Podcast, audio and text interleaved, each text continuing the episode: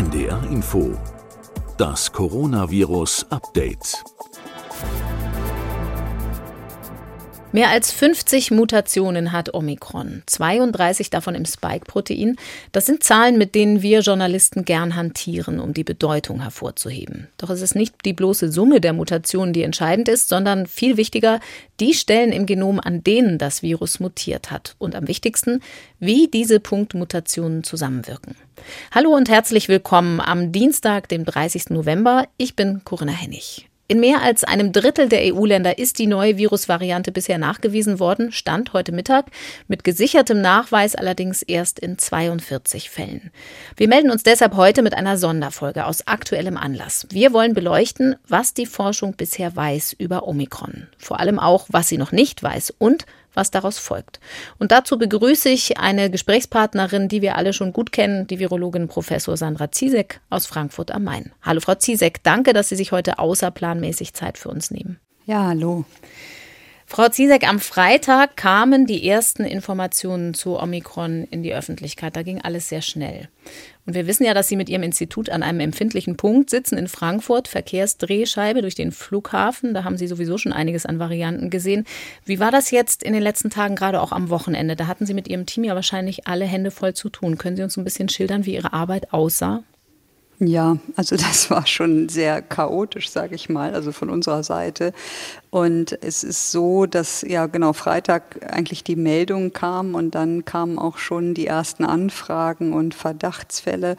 Wenn man mal schaut auf den Ankunftsplan des Frankfurter Flughafens, da landen ja manchmal pro Stunde morgens um die 1000 Leute aus mhm. dem südlichen Afrika. Und das ist natürlich von einem auf den anderen Moment alle zu testen ist ja gar nicht möglich, ne? also in dieser Größenordnung. Und ähm, die Leute wollen das auch gar nicht unbedingt. Und die Verordnung kam ja dann relativ schnell. Ab Samstag 0 Uhr wurde das dann geregelter, sage ich mal. Aber gerade so die Zwischenzeit zwischen Freitag und Samstag 0 Uhr war schon etwas anstrengend, weil natürlich das Gesundheitsamt dann als die Gefahr erkannt wurde, das kontrollieren wollte, dann aber die Passagiere natürlich auch genau ihre Rechte kennen und wissen, dass die Verordnung erst ab 0 Uhr gilt. Und dann fragt man natürlich die Leute trotzdem und bittet sie, einen Test zu machen und sich in Quarantäne zu begeben. Das ist schon schwierig. Also da wird dann auch nicht immer kooperativ mitgearbeitet mit den armen Kollegen mhm. vom Gesundheitsamt.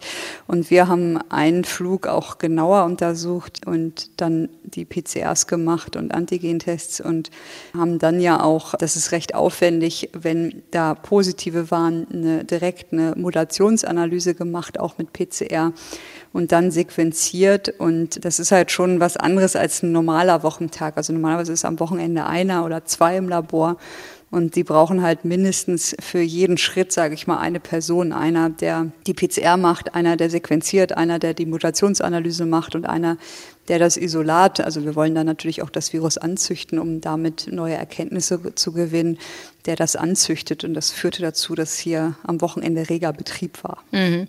Das heißt aber auch, Sie waren quasi in Dauerschleife am Flughafen. Wie sortiert man das dann jetzt, nachdem die Verordnung in Kraft ist, Abstriche zu nehmen? Wer wird da getestet? Ja, also ich bin zum Glück nicht selber am Flughafen, sondern die Proben kommen zu uns ins mhm. Labor. Am Flughafen ist natürlich das Gesundheitsamt und die Kollegen. Und wir haben halt, bevor die Verordnung in Kraft trat, einfach um zu verstehen, wie viele Leute da durchs Raster gehen, einfach mal komplette Flüge untersucht. Und seit Samstag 0 Uhr ist es ja wohl so, dass nur noch Getestete, also mit einer PCR getestete, die nicht älter als 24 Stunden ist, an Bord dürfen. Und seitdem hat sich das auch deutlich entspannt, die Situation. Sie haben jetzt eben schon das Stichwort Mutations-PCR genannt. Darüber haben wir ja in einer früheren Folge schon mal gesprochen, als es um das Alpha-Virus ging. Vielleicht können wir es noch mal ganz kurz erklären. Also da kommt ein Abstrich zu Ihnen ins Labor, PCR-positiv. Mhm. Und dann muss man gucken, welche Hinweise kann man schnell sammeln darauf, ob das jetzt die Omikron-Variante ist. Genau, und dann guckt man sich sogenannte Schlüsselmutationen an, die halt in den einzelnen Varianten vorkommt. Und das machen wir eigentlich hier in der Uniklinik mit jedem Isolat. Also jede neue Diagnose wird halt weiter charakterisiert mit so einer PCR. Und dann ist eigentlich bisher alles bei uns Delta gewesen in den letzten Wochen. Und man weiß, dass von Omikron, dass da eine Deletion ist in 6970, die Delta nicht hat, aber die Alpha hatte, also die britische Variante. Mhm. Und dann kann man sich praktisch das alte Kit aus dem Schrank holen und schauen, ob jetzt wieder eine Mutation oder eine Deletion in 6970 vorliegt. Und da gibt es natürlich nicht nur eine PCR, sondern eine ganze Reihe. Also wir haben insgesamt fünf PCRs gemacht mit so Schlüsselmutationen und haben dann gesehen, dass das nicht Delta ist und auch nicht ein uns bekanntes Virus. Und Daraufhin äh, besteht dann natürlich zusammen mit der Reiseanamnese ein hoher Verdacht, dass da dieses Virus Omikron zu finden sein wird. Und das hat sich ja bei dem ersten jetzt schon in der Sequenzierung auch bestätigt. Mhm. Sieben Verdachtsfälle haben Sie aber noch ausstehen. Das heißt, das Ergebnis wird dann morgen vorliegen. Genau, also wir sind gespannt. Wahrscheinlich werden das alles Fälle sein, wenn ich jetzt mal raten sollte, weil die auch alle, wie gesagt, eindeutig Kontakt hatten zu Personen, wo das bekannt ist oder die eine Reiseanamnese haben. Bisher haben wir hier in Frankfurt noch keine Probe, wo sich diese Variante nachweisen ließ, ohne direkten Flug aus Afrika oder ohne direkten Kontakt zu jemandem, der von dort wiedergekehrt ist. Und mhm. da gibt es aber heute, glaube ich, in Leipzig einen mhm. Fall, da ist das nicht der Fall. Also da wurde die Variante gefunden bei jemandem, der nicht gereist war. Und da muss man natürlich jetzt ganz genau im Umfeld gucken, wo kann dieses Virus herkommen und wie hat sich das in Leipzig schon ja, sage ich mal, verteilt, vielleicht unbemerkt. Mhm. Wir kennen da auch mehrere Fälle, sind zumindest bekannt geworden, auch aus Schottland. Das European Center for Disease Prevention and Control, ECDC, hat bekannt gegeben vorhin, dass 42 bestätigte Fälle es gibt in Europa in zehn verschiedenen Staaten. Und ich habe eben das Beispiel gesagt, also in Schottland gibt es auch Fälle ohne Reisevorgeschichte, zumindest so viel man bisher weiß. Was sagt Ihnen das, wenn man das jetzt auch zusammendenkt mit diesem Fall in Sachsen zum Beispiel? Kann man daraus schließen, dass die Verbreitung in Europa womöglich schon weiter gediehen ist, als wir das bisher so sehen? Wahrscheinlich ist das so. Man muss sich aber die Fälle noch mal anschauen. Also zum Beispiel, wenn der Leipzig-Fall ein Taxifahrer ist, der am Flughafen steht, mhm. dann muss er nicht selber in Afrika gewesen sein. Dann kann es auch sein, dass er einfach einen Fluggast nach Hause gebracht hat. Das weiß ich aber nicht. Also jetzt nur mal so ein Beispiel, dass mhm. das nicht immer heißen muss, dass es schon eine große Ausdehnung in Deutschland gibt. Wie gesagt, wir haben es nie gesehen hier in Frankfurt vorher in alten Proben, weil wir da immer nachschauen. Und in Schottland, das kann natürlich ein großes Cluster sein. Da muss man noch ein bisschen mehr Fragen stellen, um das beantworten zu können. Also wo ist die wahrscheinlichste Infektionsursache oder wo ist das passiert? Aber es ist nicht unwahrscheinlich, dass das doch schon äh, in Einzelfällen verbreiteter ist. Aber was ich auch interessant fand, ist, wie gesagt, wir haben es vorher nie gesehen und jetzt am Freitag und Samstag aus den Flügen war es so, dass die, die in den Flügen waren und die eine Infektion hatten, dass wahrscheinlich alle dieses mutierte Virus haben und dass das jetzt nicht so ein buntes Bild war. Und das hat man ja auch in Amsterdam gesehen an dem Flug. Da waren ja auch, glaube ich, 13 mit dieser Variante. Also es scheint auf jeden Fall in Südafrika schon deutlich verbreiteter zu sein. Also ich fand das schon sehr viel, dass die Holländer berichtet haben, dass ja 13 Fälle, ich weiß gar nicht in wie viel Flügen, die die gefunden haben, ob das einer war oder mehrere, aber es ist schon ja schon nicht wenig. Jetzt ist das ja in Südafrika wahrscheinlich auch deshalb eben so früh aufgefallen, weil die so gut überwachen, so Möglichkeiten haben auch zur Überwachung, was ja nicht auf dem gesamten Kontinent in Afrika so ist und auch in Europa nicht überall gleich läuft. Wie schätzen Sie das ein? Reichen die Kapazitäten in Europa in diesem Stadium für eine gute Überwachung des Virusgeschehens, was diese Variante angeht, das Monitoring? Genau, das ist ganz wichtig, was Sie sagen. Also ich glaube auch nicht, dass das Virus unbedingt aus Südafrika kommen muss. Wir hatten auch einen Reiserückkehrer aus Simbabwe zum Beispiel, der auch ja unter den Verdächtigen ist, die diese Variante tragen. Und ich gehe davon aus, dass das in Afrika deutlich verbreiteter ist und das einfach dort nicht auffällt, weil da natürlich viel weniger getestet wird und gerade auch Sequenzierungen viel, viel weniger durchgeführt werden können in Zentralafrika oder in anderen Ländern. Diese Strukturen gibt es ja eigentlich so nur in Südafrika. Deshalb ist das gut möglich, dass das einfach auch nach Südafrika eingetragen wurde. Wie groß sind denn eigentlich die Maschen, durch die man da noch schlüpfen kann, wenn man nur mit PCR-Test überhaupt an Bord kommt? Ich hoffe nicht groß. Also das ist natürlich immer schwierig. Ne? Also wenn die PCR kurz vorher gemacht wurde und der Abstrich adäquat war, also richtig tief aus dem Nasopharynxbereich, aus dem Rachen, dann würde ich dem Test schon trauen für diese Stunden, wie der Flug dauert oder für 12, 24 Stunden. Er ist aber nicht 100 Prozent. Wir wissen, die Sensitivität ist nicht 100 Prozent, auch bei PCR. Aber ich glaube, besser kann man es dann auch nicht machen. Und die Menschen gehen ja in Quarantäne ab Samstag 0 Uhr und sind dann nochmal überwacht. Und mhm. wenn es danach zu einer Infektion kommt, dann ist das natürlich, wird das auffallen und dann wird auch jetzt jeder daran denken, zu schauen, ob diese Variante vorliegt.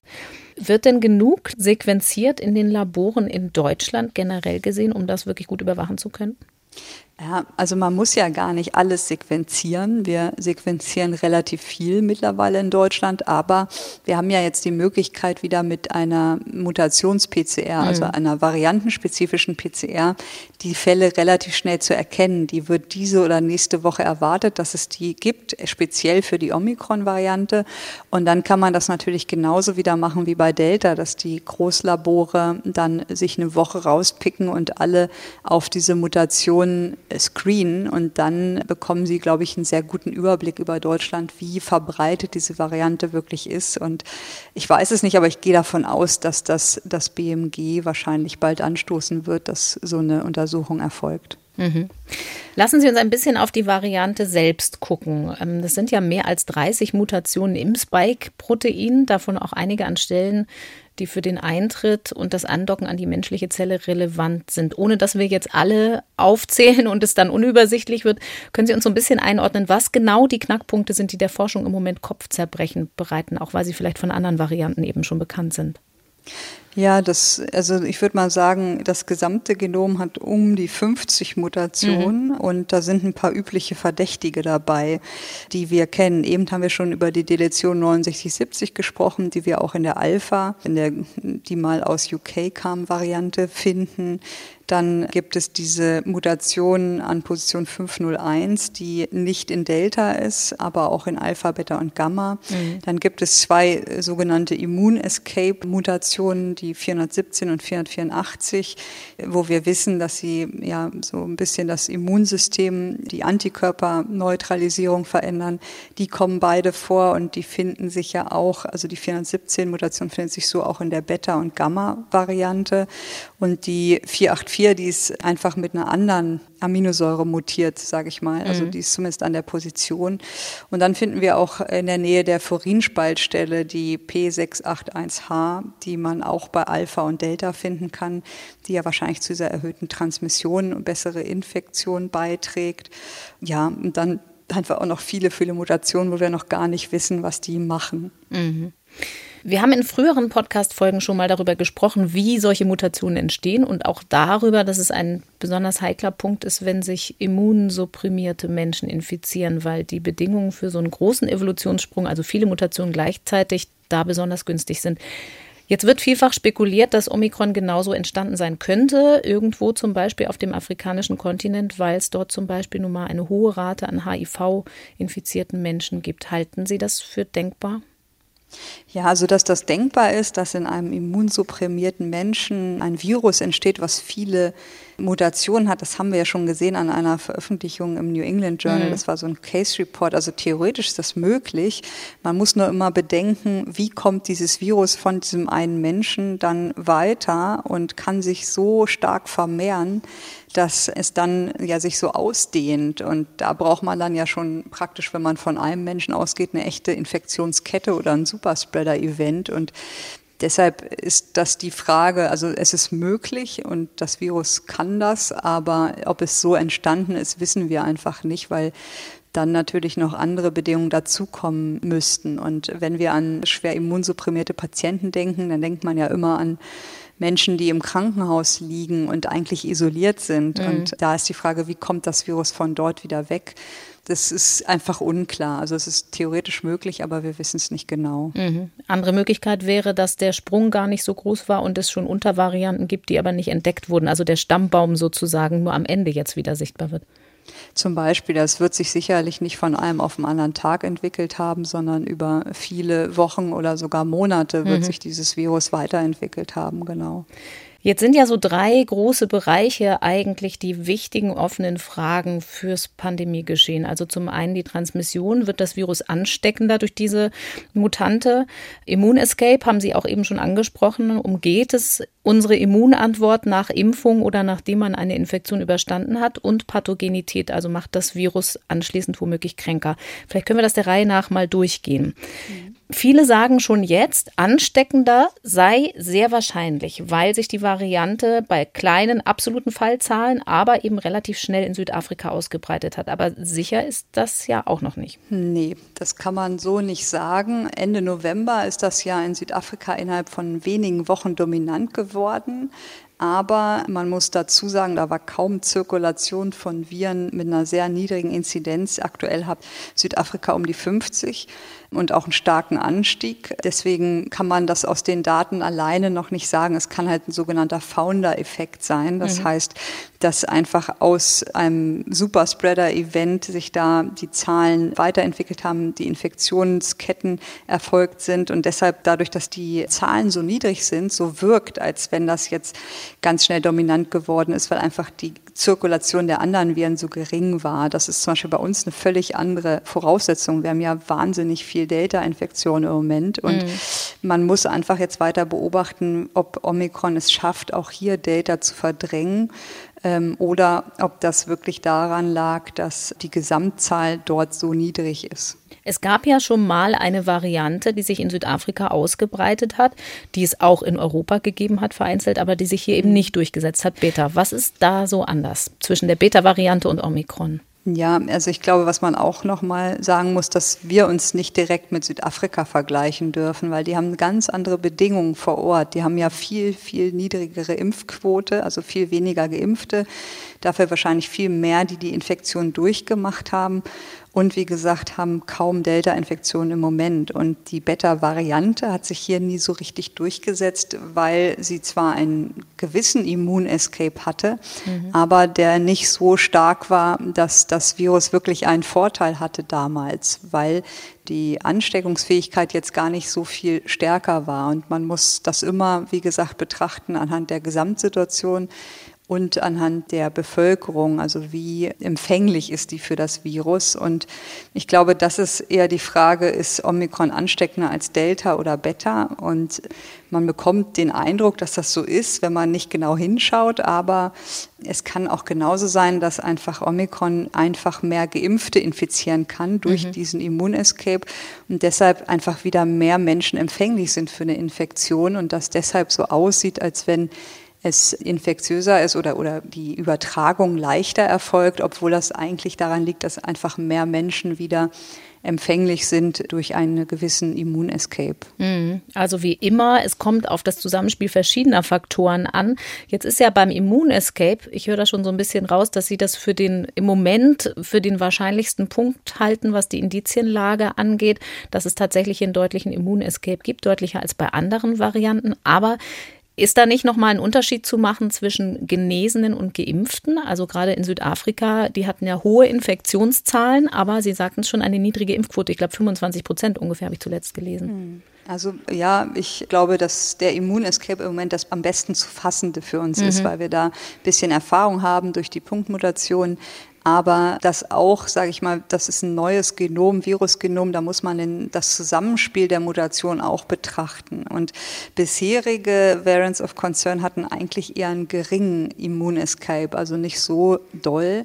Und ich fürchte, dass das bei dieser Variante anders ist, einfach aufgrund der Zusammensetzung und aufgrund, was wir auch sehen. Und es ist halt schon so, dass man sich infizieren kann mit der Variante, symptomatisch werden kann, wenn man vollständig geimpft ist. Und das sehen wir jetzt auch bei unseren Fällen, die wir hier haben und auch, dass alle Vakzine betroffen sind. Also es ist nicht so, dass das jetzt nur ein Vakzin betreffen würde, sondern eigentlich alle, die so auf dem Markt verfügbar sind. Mhm. Und leider wird es auch die monoklonalen Antikörper, die wir ja im Moment sehr gern einsetzen, betreffen, weil dort auch ja schon bekannt ist, dass zum Teil die keine Wirkung mehr haben bei bestimmten Punktmutationen. Mhm. Und auch eine Reinfektion ist möglich, das haben wir in Südafrika gesehen. Ob das eine jetzt mehr ist als das andere, das kann man einfach noch nicht sagen oder vergleichen, weil wie gesagt die Population eine komplett andere ist. Es ist beides möglich, das kann man schon sagen.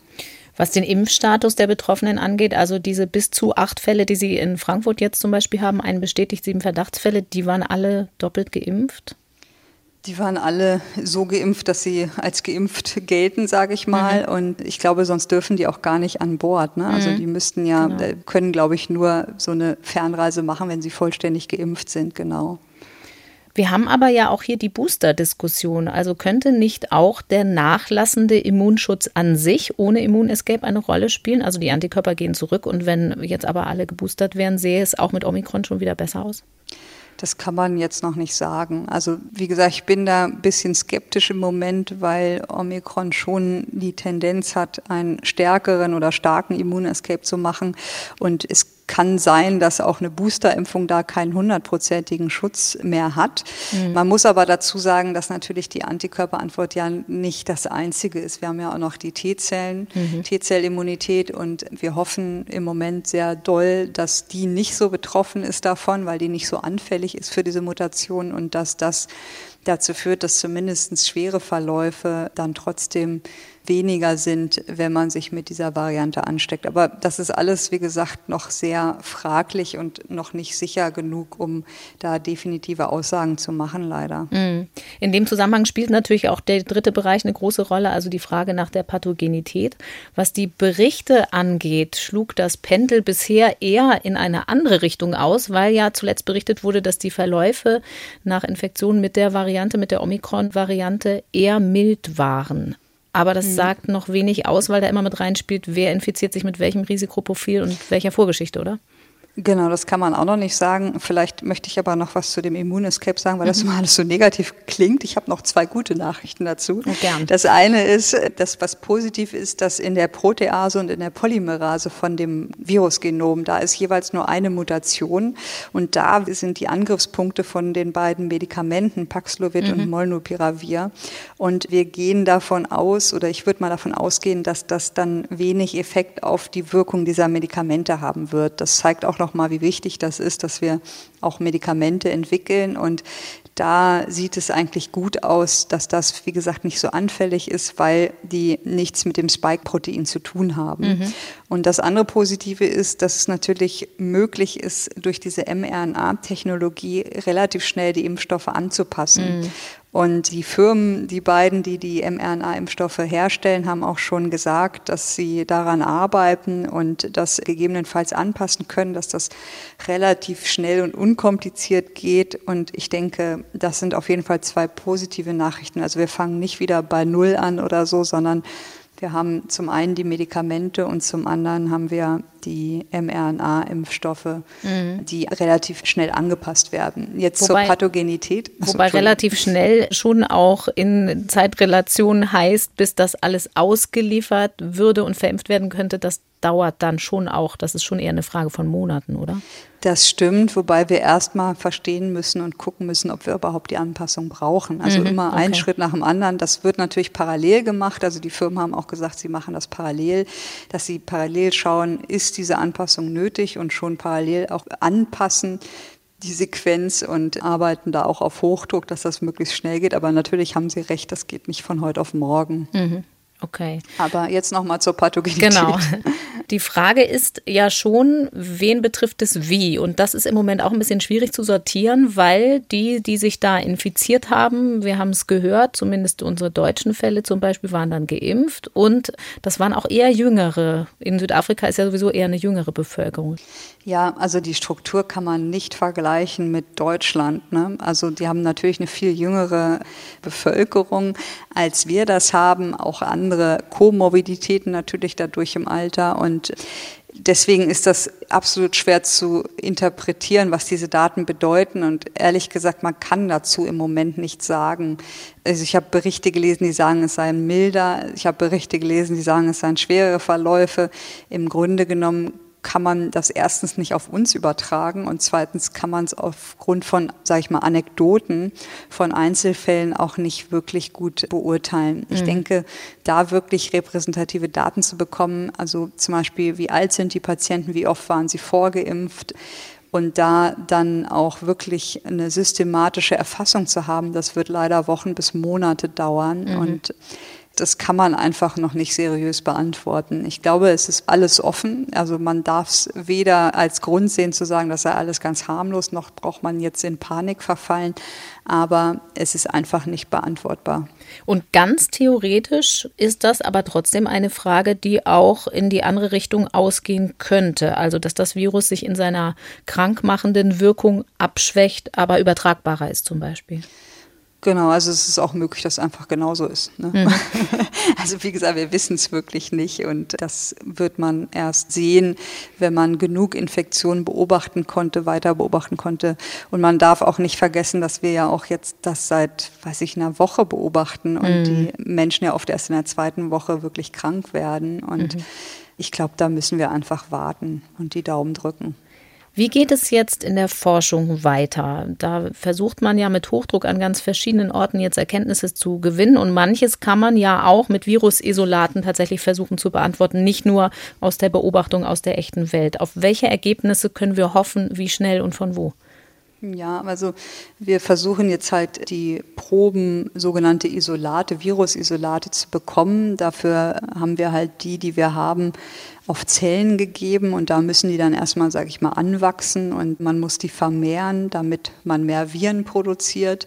Das wird alles in einem Hochsicherheitslabor gemacht natürlich und dann kann man anfangen, wenn man genug Viren hat, damit Experimente zu machen und ganz einfache Experimente sind zum Beispiel dass man Serien nimmt von Personen, wo man weiß, womit die geimpft wurden, ne? also mhm. mit den einzelnen Impfstoffen oder die genesen sind zum Beispiel und dann schaut, ob die Serien diese Infektion noch neutralisieren und das vergleicht mit Delta oder mit dem ursprünglichen Virus. Und dann bekommt man zumindest ein Gefühl relativ schnell, wie die Neutralisierung ist, also wie stark der Immunescape ist. Man kann die Medikamente, diese monoklonalen Antikörper testen. Mhm. Das dauert Wochen. Also da wird man natürlich das nicht publizieren, aber als Preprint, denke ich mal, erste Daten sehen wird man wahrscheinlich in keine Ahnung, in ein paar Wochen. Diese Studien mit der Pathogenität, dass man das wirklich in der Bevölkerung untersucht, wie schwer erkranken die Menschen, ist das mehr oder weniger als bei Delta, das wird eher Monate dauern. Mhm. Und dann kann man natürlich noch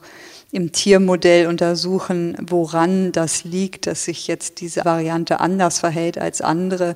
Das sind auch eher Arbeiten, die wahrscheinlich Monate dauern. Also was die Ansteckungsfähigkeit angeht, meinten Sie jetzt? Zum Beispiel, genau. Mhm. Ich fasse zusammen, nichts Genaues weiß man nicht. Manche Anzeichen verdichten sich, aber es sind erst nur Anzeichen. Wichtig ist aber jetzt vor allen Dingen auch Südafrika zu unterstützen, oder?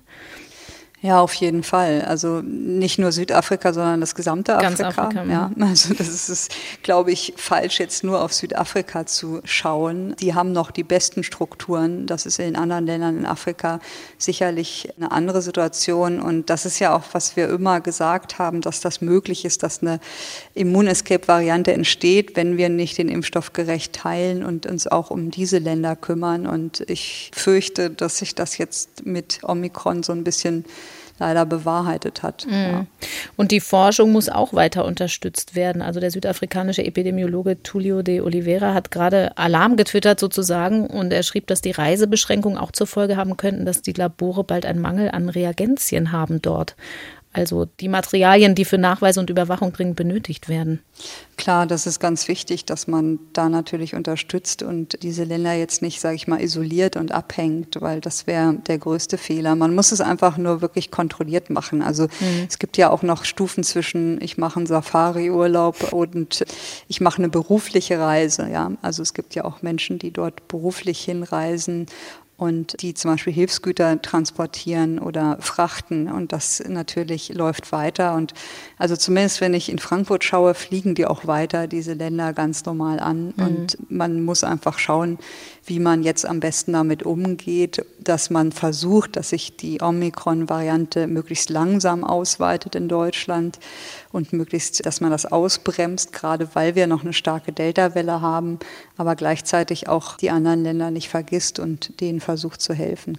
Jetzt haben Sie mit Ausbremsen das Stichwort für unseren Ausblick sozusagen gegeben, weil das ja die Debatte ist, die wir hier im Land haben, dass wir unabhängig von Omikron ja einiges zu tun haben. Und wir haben auch schon vorhin kurz über ein Impfstoff-Update gesprochen. Es wäre vielleicht wichtig, dass wir an der Stelle noch einmal aufs Impfen gucken. Ich höre schon die Stimmen der Impfskeptiker, die sagen, na ja, dann lohnt sich das ja gar nicht mit dem Impfen, da warte ich das Update erstmal nochmal ab, auch wenn das ein paar Monate dauert. Ist aber trotz allem keine gute Idee nach wie vor, oder? Nee, weil im Moment, wie gesagt, ist Delta unser großes Problem. Wir haben sehr, sehr hohe Inzidenzen. Mhm. Da wirkt die Impfung immer noch sehr gut und das würde ich nicht tun. Also das macht einfach keinen Sinn, jetzt zu warten. Und bei dem anderen Virus wissen wir einfach viel zu wenig bei Omikron. Ob das überhaupt sich hier so ausbreitet, wie pathogen es ist, das müssen wir alles jetzt erst lernen. Und es ist immer gut, dem Virus einen Schritt nach vorne zu gehen, also schneller zu sein und nicht hinterher zu laufen. Und deswegen würde ich das davon gar nicht abhängig machen. Haben Sie vielen Dank, Frau Ziesek, für diesen außerplanmäßigen Einsatz. Wir warten jetzt einmal mehr gemeinsam auf Erkenntnisse, die ausstehen, in der Hoffnung, dass sich darin auch mal eine gute Nachricht verbirgt. Und wir bleiben darüber weiter im Gespräch. Bis dann. Ja, bis bald. Soweit unsere Sonderfolge zur Omikron-Variante. Am nächsten Dienstag sprechen wir darüber weiter mit Christian Rosten hier an dieser Stelle. Vielleicht gibt es dann ja auch schon mehr Informationen. Und am Freitag, also in drei Tagen, haben wir wieder eine Sonderfolge für euch. Wir haben den Modellierer Dirk Brockmann eingeladen, der mal einordnet, inwieweit die Pandemie von Ungeimpften vorangetrieben wird. Schon mal ein Spoiler. Bei acht bis neun von zehn Ansteckungen mindestens ist eine ungeimpfte Person beteiligt. Bezogen natürlich auf alles, was wir bisher wissen, also auf die Delta-Variante. In diesem Zusammenhang nochmal der Tipp, falls noch nicht geschehen, abonniert unser Coronavirus-Update, denn dann verpasst ihr keine einzige Folge. Das geht am besten in der ARD-Audiothek Audiothek, der Audio-App der ARD. Einfach kostenlos in eurem App Store runterladen oder im Browser auf ardaudiothek.de gehen. Mein Name ist Corinna Hennig. Bleibt gesund, habt eine gute Woche. Das Coronavirus Update. Ein Podcast von NDR Info.